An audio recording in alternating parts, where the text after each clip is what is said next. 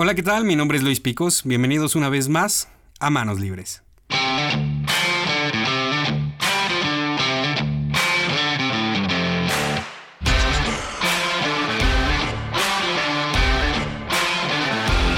Bienvenidos al quinto episodio de Manos Libres, donde nuestro deseo es que en estos minutos te lleves algo que te haga pensar de manera diferente. Porque cuando logramos cambiar nuestra manera de pensar, cambia también nuestra manera de vivir. Hoy tenemos un invitado especial y no quiero robar más minutos a esta entrevista porque estoy seguro que te va a inspirar como a mí con cada publicación e historia que sube. Hoy nos acompaña Esteban Porras, él es administrador de empresas del Instituto Tecnológico de Costa Rica, conferencista internacional y escritor de finanzas y relaciones, productor de medios de comunicación de Enfoque a la Familia, una organización dedicada totalmente a ayudar a las familias de Iberoamérica a través de capacitaciones, terapia y educación en línea. Un joven con 27 años que ha dedicado su tiempo en invertir y cambiar la manera de pensar de la juventud. Casado con Dayan desde hace dos años. Esteban, un gusto tenerte en manos libres. Muchísimas gracias por recibirme en este programa. Estoy muy contento de compartir con todos los que nos están escuchando y gracias por la oportunidad de tenerme en tu programa. Es un honor para nosotros, Esteban, poder eh, compartir estos minutos contigo. ¿Qué te parece si comenzamos con la primera pregunta? Claro, claro, comencemos. ¿Quién es Esteban Porras?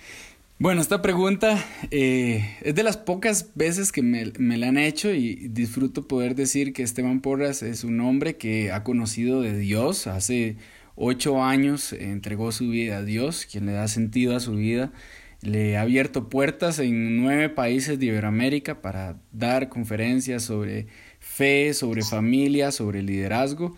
Eh, es un hombre que está casado también y esa es una de las, de las etapas que estoy disfrutando más en este momento en mi vida. Y, y Esteban Porras es alguien que se dedica a servir a las personas que tiene alrededor a través de, los, de las herramientas que Dios le ha dado.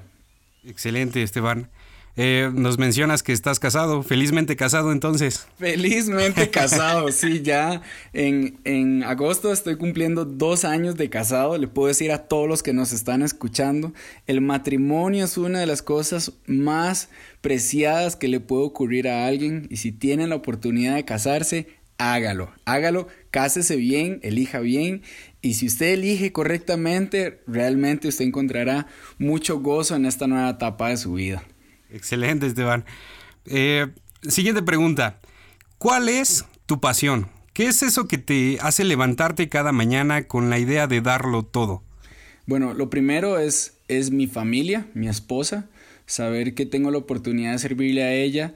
Eso literal es lo que me levanta de la cama, decir, vamos Esteban, hoy es un nuevo día para trabajar, para servir, para amarla a ella. Eh, entonces, tengo el privilegio de despertar al lado de ella, ella es mi gran motivación. En segundo lugar, me motiva eh, el poder ayudar a las familias. Justo ayer estaba atendiendo a, a un señor que vino totalmente quebrantado y me dijo, Esteban, llevo ocho años de estarle escondiendo a mi esposa todas las deudas que tengo. Eh, son más de 250 mil dólares americanos lo que le he escondido en deudas y ya no sé qué hacer.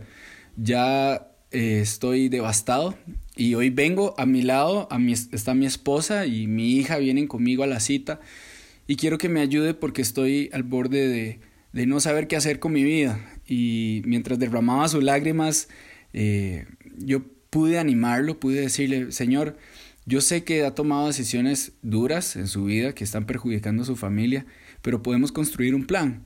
Y en ese momento su rostro se iluminó y tuve la oportunidad de una hora después atender a un matrimonio que estaba exactamente igual a ellos hace ocho meses atrás y hoy me dijeron Esteban, estamos libres de deudas, estamos vendiendo varias cosas que teníamos que vender y hoy nos vemos totalmente diferentes como matrimonio. Gracias.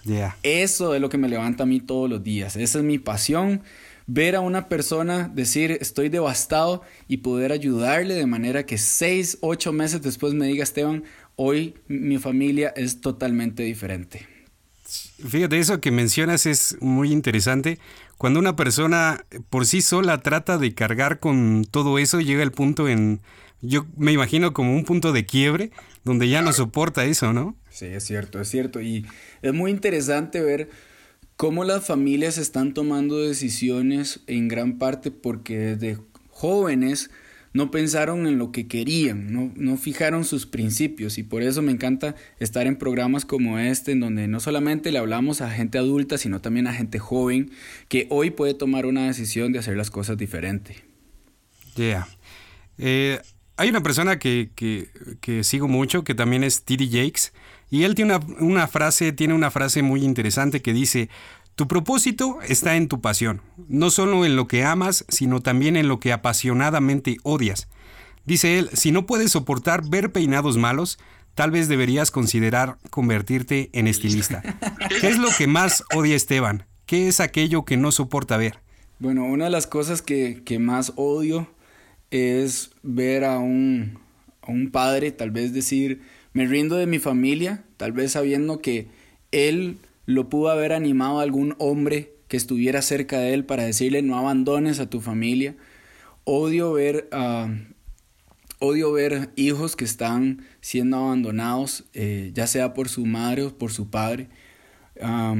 Odio ver, por ejemplo, hoy recibí un mensaje de un señor de, de Ecuador, me parece, y me decía, Esteban, mi esposa eh, quiere llevar un estilo de vida que jamás imaginé que iba a llevar está metida en un mundo virtual eh, sexual que jamás me imaginé que alguien le iba a gustar ver a un niño siendo agredido y que eso le estimule eh, sus emociones. Jamás me iba a imaginar que mi esposa le iba a gustar ver eh, seres humanos interactuar sexualmente con animales. Y hasta eso puede ser muy grotesco para este podcast.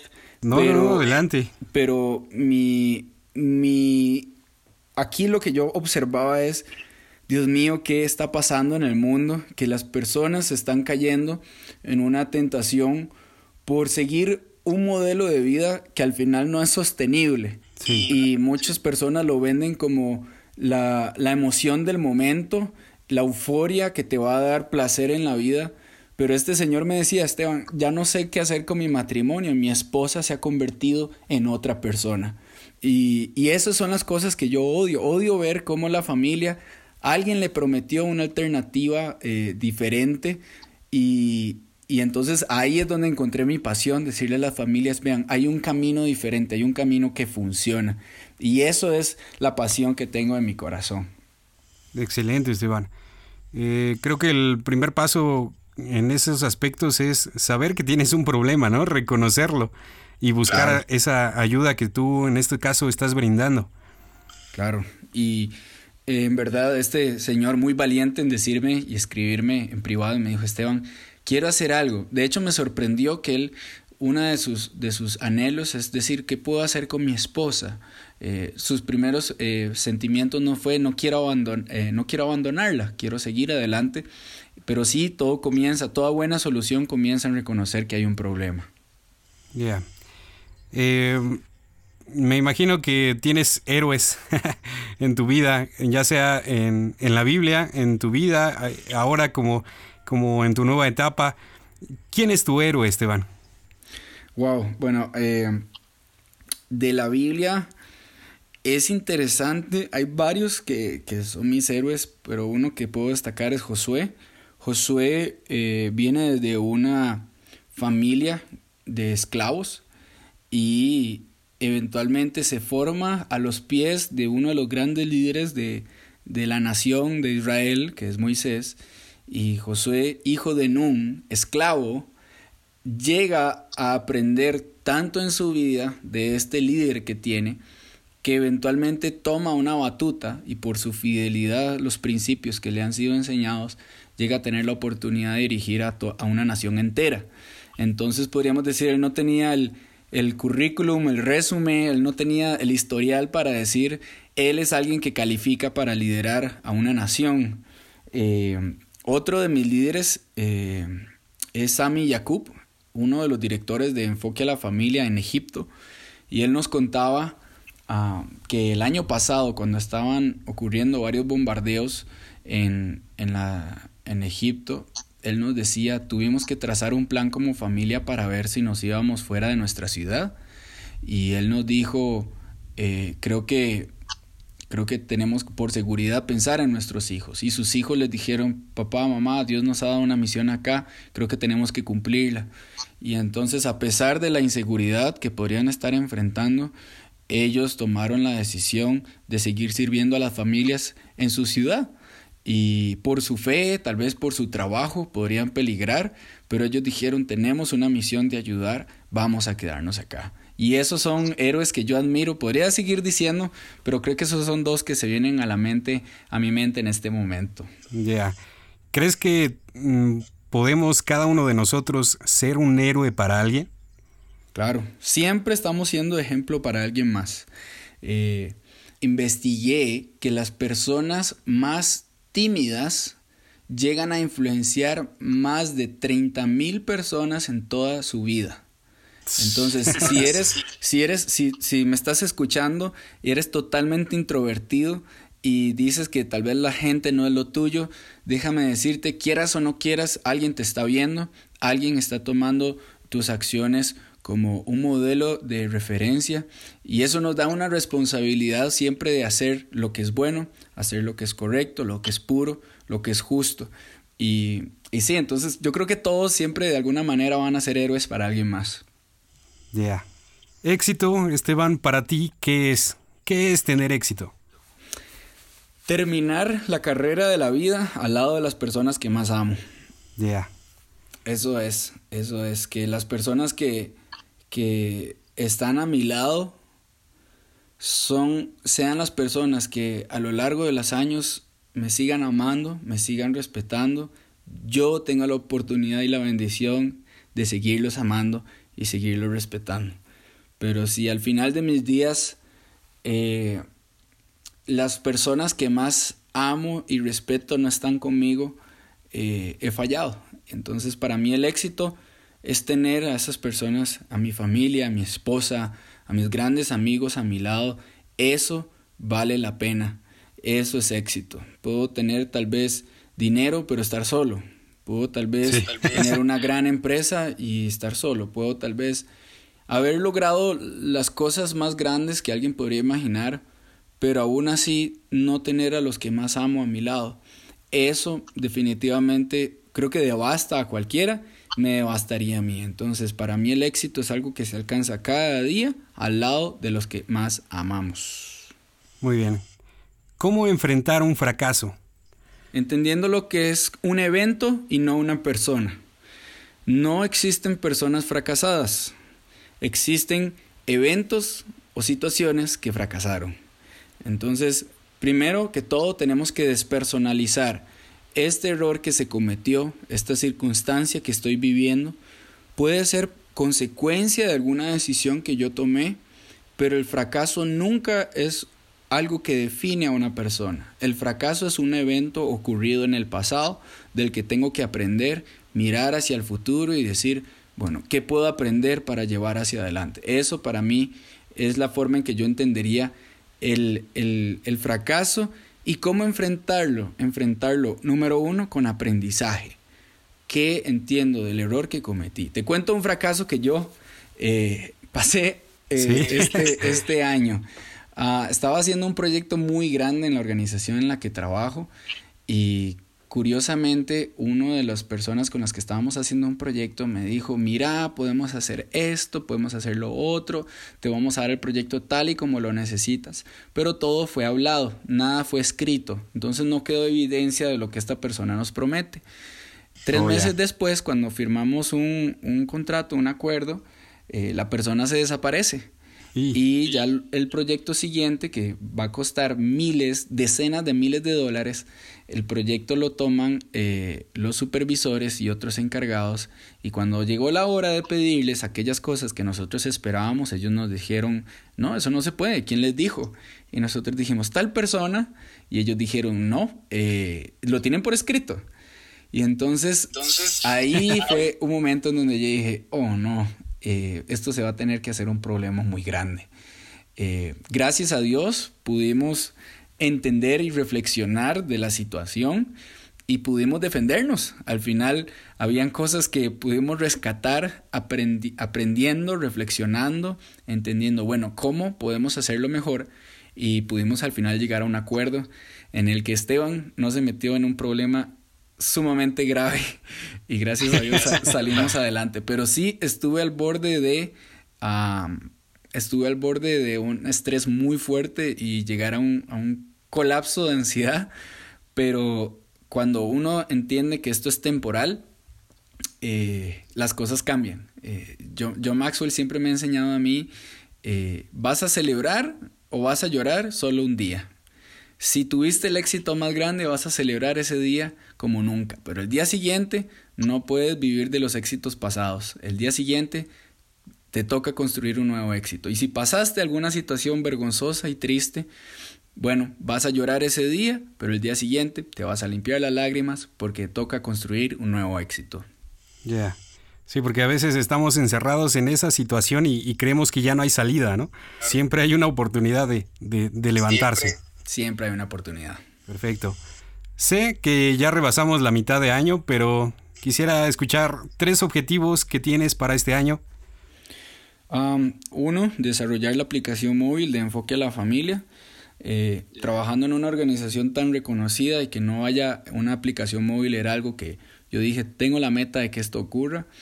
Eh, número dos, era conectarme mucho más con mi esposa. Estaba entrando en una etapa de mucho trabajo y definitivamente yo dije, quiero saber qué anhela mi esposa, qué podemos hacer juntos, qué cosas nuevas podemos explorar, como que ya entras a una cotidianeidad que tienes que superar eh, haciendo actividades diferentes y eso es bueno. Y un tercer objetivo que tenía en este año era ah, servir a mi iglesia en un área en la que nunca había podido servir. Perfecto, Esteban. Eh, quiero realizar una, una actividad, se llama Palabras Rápidas quiero mencionarte una palabra y tú responder con una o dos palabras lo primero que se te venga a la mente. Claro. Muy bien, vamos a, comenzar y, y, hacerlo un poquito rápido. Finanzas. Instrumento. Tarjeta de crédito. Peligro. Matrimonio. Pacto. Propósito. Dirección. Ya. Fracaso. Evento. Amor. Dios. Noviazgo. Mm, conocerse. Música. Lenguaje. Gobierno. Burocracia. Educación. Oportunidad. 2019. Gracia. Keylor Navas. El mejor del mundo. Excelente. Muy bien. Realizamos una, encuesta, nos enviaron algunas preguntas por mensaje y elegimos tres preguntas, así es que esperamos puedas eh, responderlas. Claro. Número uno, ¿cómo identificar que es él o ella la persona correcta para mí? Ok, bueno, hay varias preguntas que hacerse en esta área. La primera es, ¿soy yo la persona correcta para alguien más? Esa es la primera. Antes de buscar en alguien más, tienes que buscar en ti mismo si hay cosas que necesitas sanar de tu vida que podrían traer un problema a cualquier relación en la que entres, sea con alguien extraordinario o con alguien caótico. Entonces, uno hay que examinarse a uno mismo. lo segundo, para identificar una persona correcta, eh, uno de los fundamentos es si tienen los mismos sistema de creencias, le llamamos en, un proceso terapéutico, eh, tenemos ella y yo, o él y yo, tenemos un sistema de creencias que nos permita a nosotros estar en armonía. Por ejemplo, ya he atendido varias personas que dicen, es que él quiere que nos vayamos a vivir juntos y yo no. Entonces, creemos, eh, en nuestro caso, yo creo que no deberíamos irnos a vivir juntos por tal y tal y tal razón. Y además yo tengo, yo tengo ciertas convicciones personales que no quiero traicionar y él tiene convicciones personales diferentes. Entonces, uno, ¿qué sistema de creencias tenemos? ¿Creemos en la honestidad? ¿Creemos en crecer espiritualmente juntos? ¿Creemos en que como familia puede ser que creemos en, el matrimonio? eh, creemos en que un matrimonio no es una forma de servidumbre, sino que es una relación de dos personas que son libres para amarse, respetarse. Eh, eso es, eso es uno, la segunda cosa que yo les diría, evalúen sus creencias. Número tres, el tema de los proyectos de vida. En algún momento hemos atendido personas que dicen yo quiero ser piloto y él y, ella no se imagina saliendo nunca del país. Eh, entonces, por otro lado, otra persona decía, yo quiero ir a África a servir y me veo viviendo en, otro continente y ella decía, yo nunca me veo lejos de mi familia. Entonces vemos que los proyectos de vida son bastante diferentes, tal vez eh, muy diferentes. El proyecto de vida, algunos dirían, yo quiero dedicarme a hacer un tipo de empresa que implica tal vez estar lejos de casa por varios meses y la otra persona dice yo quiero estar con mi esposo o con mi esposa todas las semanas. Entonces vemos que acá tienen proyectos de vida diferentes. en, creo que es en tercero o cuarto lugar, yo les diría que evalúen si es extremadamente celoso o celosa, si tiene reacciones de ira, si la persona tiene algún trastorno mental que no sabes cómo lidiar cuando estés en una relación. Eh, y ese tipo de cosas no tienen que uno estar en un noviazgo para conocerlas. Para eso está el tiempo de amistad. El hecho de que te guste no significa que tengas que ser, que ser novio o novia de ella, significa que tiene la oportunidad de conocerlo. Y si hay algo que vos decís, uy, mira, no, esto está muy grave y la verdad que no sé cómo resolver o trabajar esto, eh, tienes toda la libertad de decir, creo que esta no es una persona adecuada. Eh, tal vez en una última instancia yo les diría que, bueno, la persona correcta, eh, tienes que tener un ideal, no un ideal perfecto, pero sí entender que hay cosas que no van a ser buenas, pero qué cosas no van a ser negociables. Eh, eso, eso es poner un ideal. Hay cosas que yo no voy a negociar en mi vida. Hay cosas que, por ejemplo, alguien diría, yo quiero tener hijos. Y un amigo lo decía en un en medio proceso prematrimonial, en un curso prematrimonial que damos, él decía, yo no me imagino estando con alguien que no quiera ser eh, mamá. Eh, yo me muero por ser papá. Entonces yo le dije a mi novia en la primera cita, si usted no quiere ser mamá, dígamelo en este momento para yo no perder tiempo. Y, literal, literal, eso fue la pregunta que le hizo y fue sorprendente. Y, y eso es algo de definir parte de la persona correcta. Que ¿Cuáles son aquellas cosas que tú no estás dispuesto a negociar? Entendiendo que es alguien imperfecto, pero cosas que no vas a negociar. Analizando todas estas cosas, inclusive el área de familia. Eh, perdona que me extienda un poco en este tema, pero no, adelante. Eh, es parte de ayudar a las familias del futuro. Preguntarnos hoy, ¿estoy con una persona que es apropiada para mí, me conviene? Inclusive si yo no pensara de ella o de él como un novio, ¿sería un buen amigo? Esa es una pregunta que yo tengo que hacerme. Eh, en el área de la familia, todos nosotros vamos a arrastrar algo de la familia que queremos arrastrar y otras cosas que no queremos arrastrar que aún así las traemos. Entonces he tenido amigos que luchan mucho porque su suegro o su suegra no los quieren para nada. Entonces viven un infierno a la hora de ponerse de acuerdo con cosas familiares y tienen la oportunidad de decidir quiero estar con alguien que, que, que tal vez me va a ser difícil lidiar con su familia. Si sí, bueno, adelante, te va a costar mucho. Si no, eh, digamos, puedes entender que es tiempo de separarse. Pero sí yo te diría, evalúa la familia porque siempre arrastramos cosas de nuestra familia, comportamientos, creencias, cultura. Sí, que a la larga vienen a perjudicar si no, no toma uno eh, cartas en el asunto, ¿no? Claro, claro, claro, claro. Eh, eso es súper importante de ver, eh, evaluar cómo se comporta, si él es un hombre, cómo se comporta su padre o qué ejemplo masculino ha tenido él en su vida porque tal vez en un momento en, que él duda de no saber cómo actuar, probablemente va a actuar en la misma manera en que él vio a un hombre decidir. Eso es importantísimo. O hubo una chica, un día atendíamos a alguien y que, y que la mamá decía, es que porfa ayúdale a mi, a mi hija que deje de tomar y de fumar, por favor. Entonces le dijimos a la señora, señora, El ejemplo que usted le da es que usted todos los días está tomando y fumando. No puede esperar algo diferente en su hija. Y, y tal vez el, el, novio de esta, de esta hija eh, tal vez estaba todo preocupado porque dice, ella parece adicta. Sí. Y entonces eso viene a raíz de lo que tal vez ella vio en la familia. Entonces siempre invito a las personas a, a examinar bien la familia, entendiendo que no hay familia perfecta, pero sí hay cosas que van a venir a la nueva familia que en algún futuro podríamos construir. Yeah. Eh, ¿Es posible sentir celos de los logros de mi pareja? Oh, wow. Um, creo que sí es posible, pero yo te diría que no estás muy bien. Eh, porque creo que mi pareja, mi pareja, la persona con quien yo me relaciono es porque he decidido apoyarla.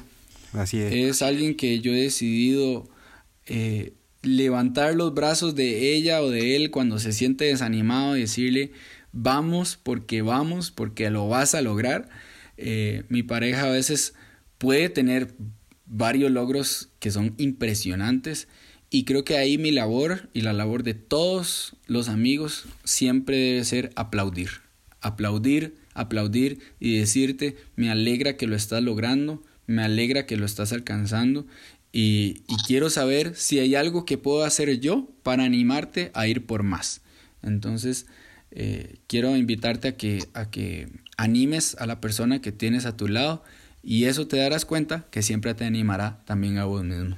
Sí, porque el hecho de que se empiece a sentir algo así quiere decir que algo no, no está muy bien ahí, ¿no? Claro, claro, claro. Puede ser que estás inseguro o insegura de lo que sientes en tu vida, de tu propósito, de tu pasión. Eh, normalmente cuando no tenemos algo que nos apasiona, comenzamos a criticar la pasión de alguien más. Y, y, yo creo que tienes hoy la oportunidad de reflexionar de por qué siento celos y, y, examinar y decir, yo creo que mi pasión en esta vida es, tal vez no he alcanzado muchas cosas que otros a mi lado han alcanzado, pero mi pasión puede convertirse en apoyar a otros y servir a otros y creo que eso es algo digno de, de, de perseguir. Yeah. Eh, última pregunta. Creo que tengo, bueno, un comentario tal vez. Creo que tengo el don de continencia. Nadie me voltea a ver. Cuando dices continencia es alguien que ha estado solo mucho tiempo y, y tal vez necesita, siente que tiene que quedarse solo. Yo me imagino que la pregunta más tiene que ver con, con que no ha podido salir con nadie. Eh, no ha sido como, eh, pues sí, no ha encontrado a esa persona adecuada para él pero se ve como que ya está tirando la toalla. Bueno, mira, eh, voy a abordarlo de varias áreas y yo creo que alguna de estas te podría ayudar. Si estás diciendo, mira, nadie me voltea a ver, bueno, uno de los consejos que le estamos dando hoy a, a los jóvenes es, si nadie te voltea a ver, bueno, no sé en dónde estás, que nadie te ve. Eh, hay lugares, hay lugares en donde tú puedes ir, darte a conocer por otros. Por ejemplo, invitamos a las personas a, a veces a servir en la iglesia, a ayudar y voluntariar en alguna causa, servir en alguna causa, en alguna organización con tu tiempo libre. Eso no solamente te expone a otros, sino que también moldea tu carácter y, y eso te vuelve a alguien más atractivo. Eh, creo que tienes la oportunidad de exponerte en un ambiente de las personas que quieres rodearte. Eh, número dos, si nadie te está volteando a ver, bueno, si eres una chica o un chico, lo aconsejamos siempre. Ponte guapo, ponte guapa, lístate. Si tienes que hacer un poco de ejercicio, hay que hacerlo. Y, y a veces yo sé que uno no quiere cuidarse o que uno dice, la gente debería aceptarme tal y como soy. Pero definitivamente a todos nos atrae alguna persona por alguna cualidad física. Eh, por ahí comienza la atracción, por el físico normalmente porque yo vi algo y yo dije, ay, qué lindo, nunca había visto los ojos así, o nunca había visto a alguien que se expresara o se presentara de tal forma. Entonces cuídate físicamente, tal vez te has descuidado y por el mismo pensamiento de decir, nadie me vuelve a ver, te sigues descuidando. Y creo que tiene que ser el otro lado. Ahora, tampoco tienes que definir tu físico como lo que te define como persona. Lo que sí es importante es decir, voy a cuidarme porque yo quiero presentarme atractivo. Yo quiero ser alguien atractivo, inclusive cuando entro en una relación. aún en el matrimonio tenemos que cuidarnos porque queremos que la persona que esté a nuestro lado nos vea atractivo. Y eso es algo que, que tenemos que hacer un esfuerzo viéndolo desde una perspectiva correcta. No de que yo voy a mostrar todo lo que pueda de mi físico para que otros me vuelvan a ver. No, es yo voy a cuidarme, mi apariencia, de manera que yo pueda tal vez ser visto por alguien. Y si definitivamente dices, vieras que ya he intentado de todo y tal vez uh, inclusive he cuidado mi carácter, mi personalidad, tal vez eh, en algún momento yo era muy, muy seco a la hora de hablar, yo tal vez me dirigía con, con era un poco molesto o molesta a la hora de referirme a las personas, pero ya eso lo he ido corrigiendo. En última instancia, yo te quiero decir, pon tus relaciones y pon tu, tu, esta pregunta o este comentario que haces en la mano de Dios. La soltería no tiene por qué ser algo malo. De hecho, es uno de los lugares en donde, donde yo creo que alguien puede crear prosperidad financiera, prepararse para el futuro, cuidarse a sí mismo, aprender sobre cómo uno es como persona, cómo crecer como en su personalidad, en su inteligencia, en sus capacidades.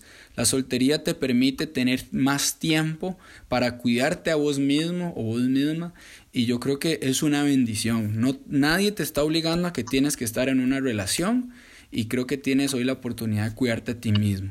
Y a veces en el camino muchos me han dicho eso y eventualmente dicen, Esteban, encontré a alguien y era exactamente lo que quería. Gracias. Sí, exacto. Eh, Esteban, recomiéndanos dos libros de los que tú consideres parte de, tu crecimiento o de los que tú nos quieras, eh, que nos digas que nos van a impulsar. Ok, mira, hay dos libros que son excelentes. Personas casadas o solteras. Todo el mundo debería leerse El significado del matrimonio de Tim Keller. El significado de matrimonio de Tim Keller es un libro pero excepcional porque nunca había visto el concepto de familia de esa manera. Y el segundo libro que les puedo recomendar es Cómo hacer amigos e influenciar sobre las personas de Dale Carnegie. Puede sonar un poco patético decir cómo hacer amigos, pero es que um, le va a ayudar, este libro le ha ayudado a empresarios, ingenieros, Warren Buffett, creo que es el tercer o cuarto eh, persona más adinerada del mundo, dice, yo cuando quería comunicarme mejor, fui con Dale Carnegie a sus entrenamientos y sus capacitaciones, entonces puedes decir, voy a leer este libro, me va a ayudar muchísimo. El de, el de cómo hacer amigos e influenciar sobre las personas es un libro, pero extraordinario y que leo cada año. Esteban, es un placer tenerte con nosotros en Manos Libres. Esperamos que no sea la última vez que nos acompañes sino que eh, ojalá podamos eh, seguir platicando algún día más. y eh, más que nada, seguir hablando de esa labor que, estás haciendo. Sería, sería genial y gracias por la oportunidad de tenerme y espero tal vez la próxima vez. sería un privilegio poder servirte y gracias a todos los que nos están escuchando. ¿Cómo pueden ponerse en contacto contigo? ¿Cómo te encontramos en redes sociales? Ok, en redes sociales pueden poner Esteban Porras.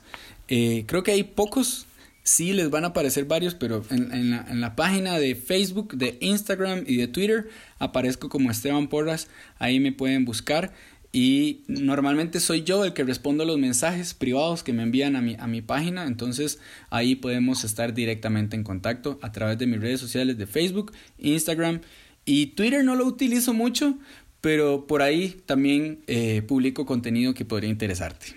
Perfecto, Esteban, muchísimas gracias. Te mando un fuerte abrazo. Gracias, gracias por esta oportunidad de compartir eh, contigo. Y de nuevo saludos a todos los que nos escucharon. Gracias por estar conectados hasta el final y gracias por esta hermosa oportunidad. Un abrazo. Ya. Bueno, este fue nuestro quinto episodio. Recuerda que puedes encontrarnos en Spotify, Apple Podcast y Facebook como Manos Libres Podcast para que estés al tanto de todo el material que subimos diario. Nos escribas si tienes alguna duda o si quieres que hablemos de algún tema en específico. También puedes encontrarme en Instagram como luispico004. Bueno, me despido, mi nombre es Luis. Nos vemos en nuestro sexto episodio. Recuerda que los sueños se viven y la pasión se comparte.